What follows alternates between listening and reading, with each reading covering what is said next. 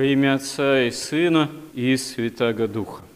Откровение Божие, сама история развития жизнедеятельности человеческого рода, можно сказать, история спасения человека свидетельствует, с одной стороны, о великой милости Божией, устроении нашего спасения, о явлении полноты божественной жертвенной любви, о великом промысле Божием, который имеет и о каждом человеке, и о целых народах свое такое таинственное, неизреченное, до конца непонимаемое человеческим умом попечение, и одновременно свидетельствует и о противлении со стороны человека самому Богу, причем мы видим, что вот это вот противление, оно в человеке проявляется еще самых первых времен, можно сказать, самых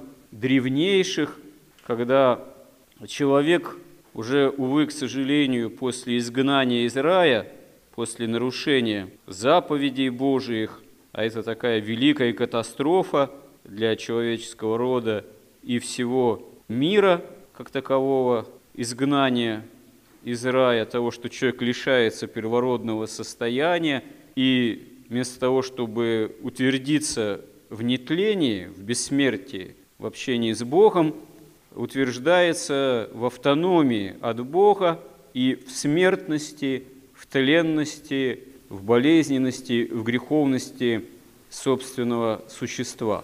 Но все равно в тот момент всего несколько человек на земле – Адам, Ева и их первые дети, нельзя сказать, что вот условия обитания такие. Ну да, это уже падшие условия, но Каин же не мог бы сказать, что у меня было очень тяжелое детство.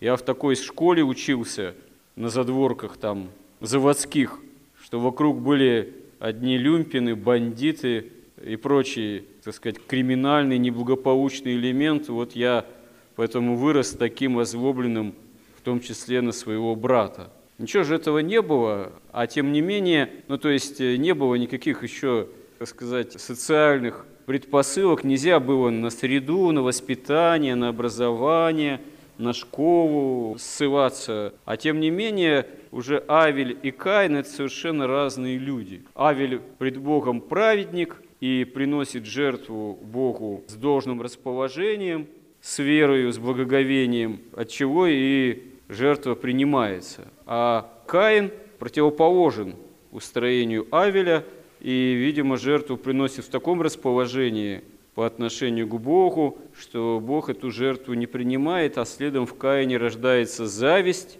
к брату, и он хитростью выманивает куда-то там в поле и убивает. Но дальше больше, когда Бог к нему обращается, Каин, где твой брат? Он начинает прямо в глаза Богу лгать, что я сторож брату. Ранее на призыв Божий не совершать греха тоже не обращает внимания. Ну и дальше происходит следующее. Происходит фактически еще одна, как говорят некоторые святые отцы, катастрофа, в какой-то степени сопоставимая с предшествующим грехопадением, потому что Каин за братоубийство – и свое лукавство, и вражду, уже начавшуюся против Бога, оказывается проклят на земле, которая перед этим уже была однажды проклята за грехопадение Адама.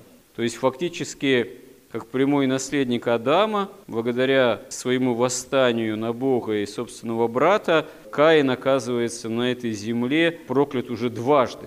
И вот вся последующая линия жизнедеятельности, развития этой ветви каинитов – на земле потомков Каина, это совершенно особая история вражды против Бога и история древнейшего такого научно-технического прогресса, построения цивилизации, как пример именно вот цивилизации, хоть в том или ином могуществе преуспевающей, но проклятой Богом. Действительно, это, увы, такой в книге «Бытия» очень характерный пример, который, в общем-то, говорит, ну, в каком-то смысле свидетельствует о том, что вот это вот разделение в истории на линию сынов Божиих, истинных потомков Адама и Евы, потомков их следующего сына Сифа, как это еще принято говорить, сифитов, и линии вот этой богопротивной.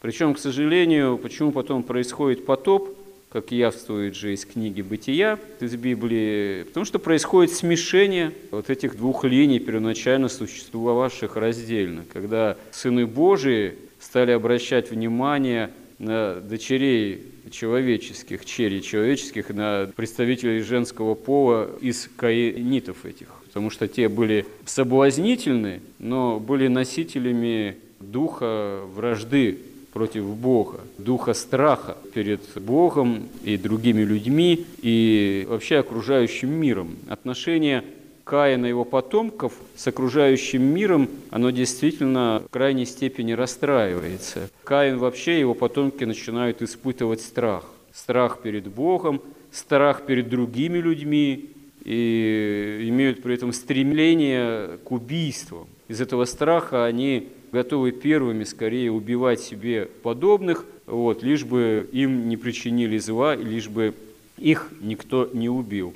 Каин начинает строить города, селиться в городах. Город в этом смысле, в общем-то, в контексте всей мировой истории имеет происхождение именно как ограждение, отгораживание от мира, от других людей, да и от Бога в то же время из страха. Вот. Как говорят святые отцы, с момента вот этой катастрофы, восстания на Бога уже Каина и убийства брата, настолько расстраиваются отношения Каина с окружающей природой, что именно с этого момента дикие звери начинают покушаться на человека. Хотя первоначально, даже уже после грехопадения, первое время этого не происходило.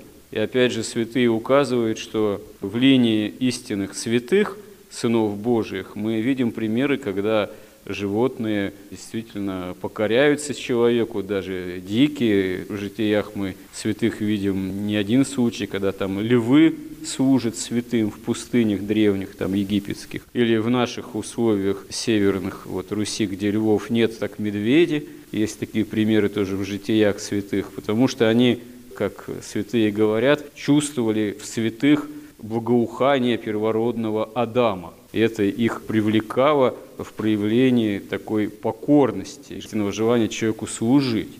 Но это один из таких примеров, который говорит о том, что если человек действительно удаляется от Бога, враждует против Бога, то и окружающий мир становится для него враждебным. Но мало того, действительно в ближайших потомках, детях, внуках Каина Библия о них говорит, что они явились родоначальниками разного рода, можно сказать, культурных проявлений. Один, например, у которого имя характерное было Тувалкаин, вот, он был родоначальником производства такого металлургического, ковач всех орудий железных, вот, видимо, используемых не только для там, труда возделывания земли, ремесел, но и для убийства себе подобных. Такая уже начинается, как в наше время сказали бы, милитаристская тенденция в развитии линии потомков Каина. Но и другие примеры, игры там, на свирели,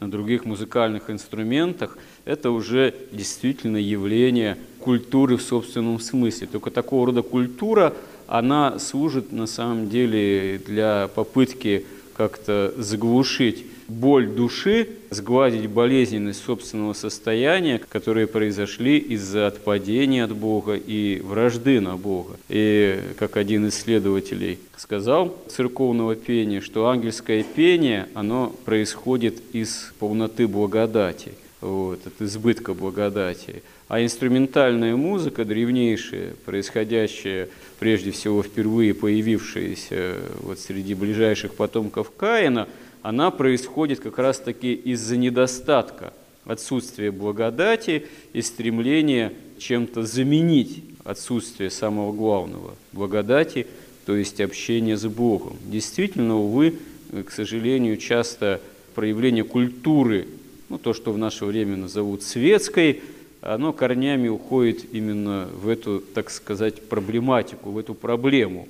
Культура в этом смысле светская – это не словословие в отношении к Богу, а именно попытка заменить отсутствие общения с Богом теми или иными суррогатами, такими вот именно услаждающими в каком-то смысле душу. Это своего рода тоже наркотик. Это может быть именно замена ангельского, райского словословия, истинной радости, но истинную радость духовную никакими суррогатами, хоть они и культурными, заменить невозможно. И вот древнейшая история об этом тоже свидетельствует на примере разделения Каина и потомков Сифа.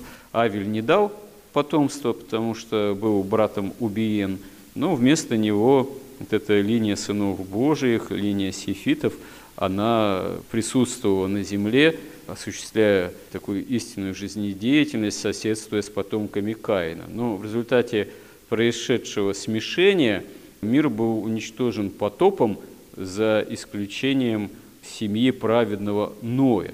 Причем на самом деле сейчас появляются такие исследования, которые говорят о том, что, видимо, скорее всего, эта линия потомков Каина достигла такого научно-технического развития, что, видимо, в определенных направлениях даже до сих пор, до сих пор современные развитие науки и техники не достигло.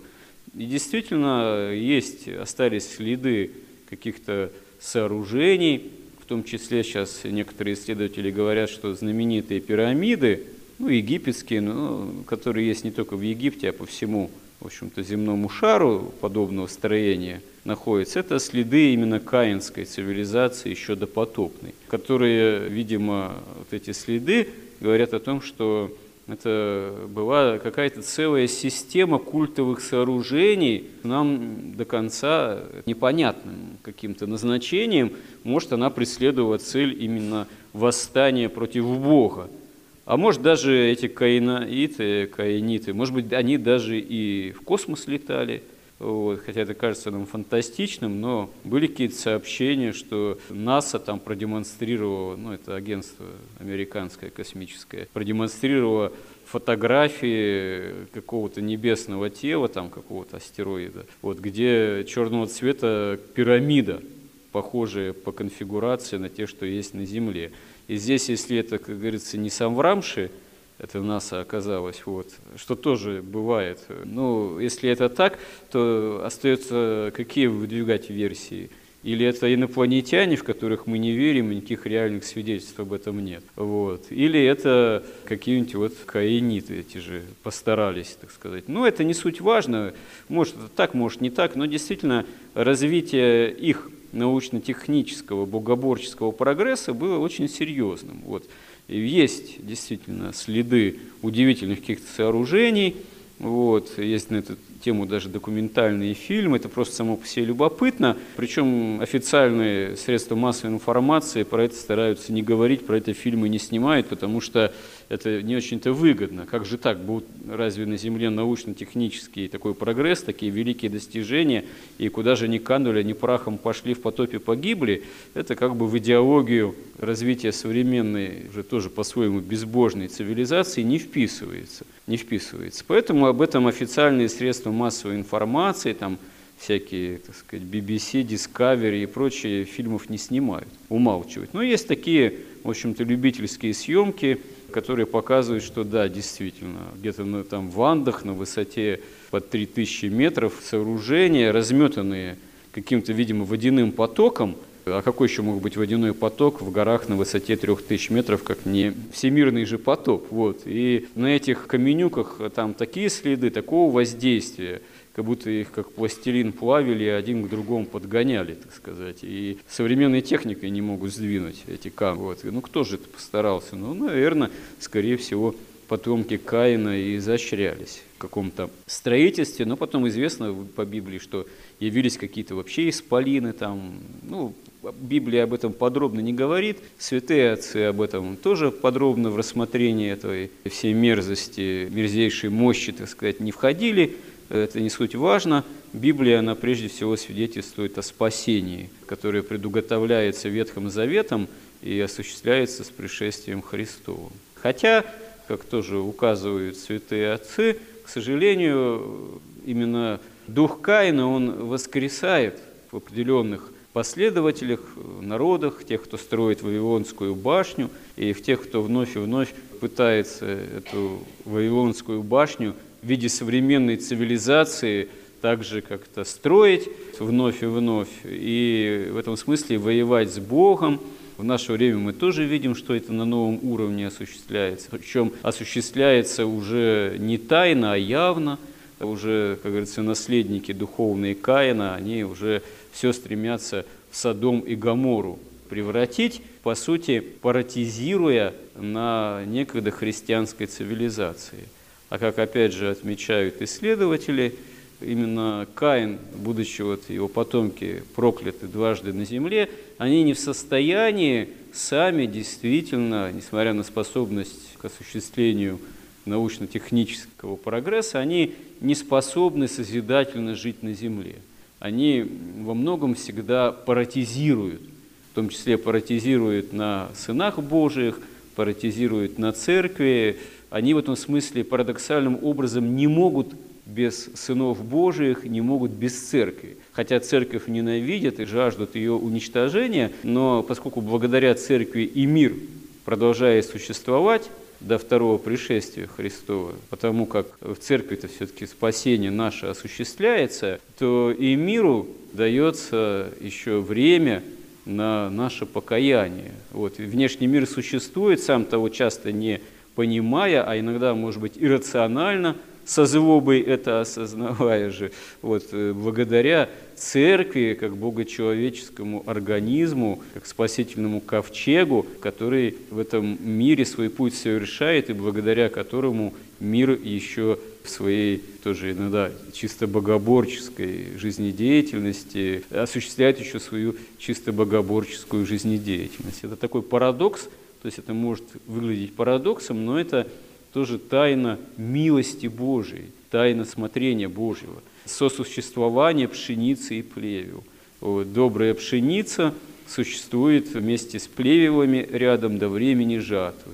А может быть, кто-то вдруг и из плевел вот, переродится в добрую пшеницу. И такое же чудо может быть. Поэтому Господь долго терпит. Но даже если эти плевелы не перерождаются, со временем они все равно будут подвергнуты огню вот. А пока существует и пользуется этой возможностью существования, которое, повторимся, остается до поры до времени ради доброй пшеницы. И вот нам, обращаясь к текстам Священного Писания и еще к ветхозаветным свидетельствам, должно обо всем этом помнить, должно приходить в разум истины, должны мы стараться учиться быть истинными сынами Божьими, то есть линией действительно не смешиваемой с каинами, каинитами как таковыми, а учиться действительно правильно славить Бога, прославлять своей жизнью, своим покаянием,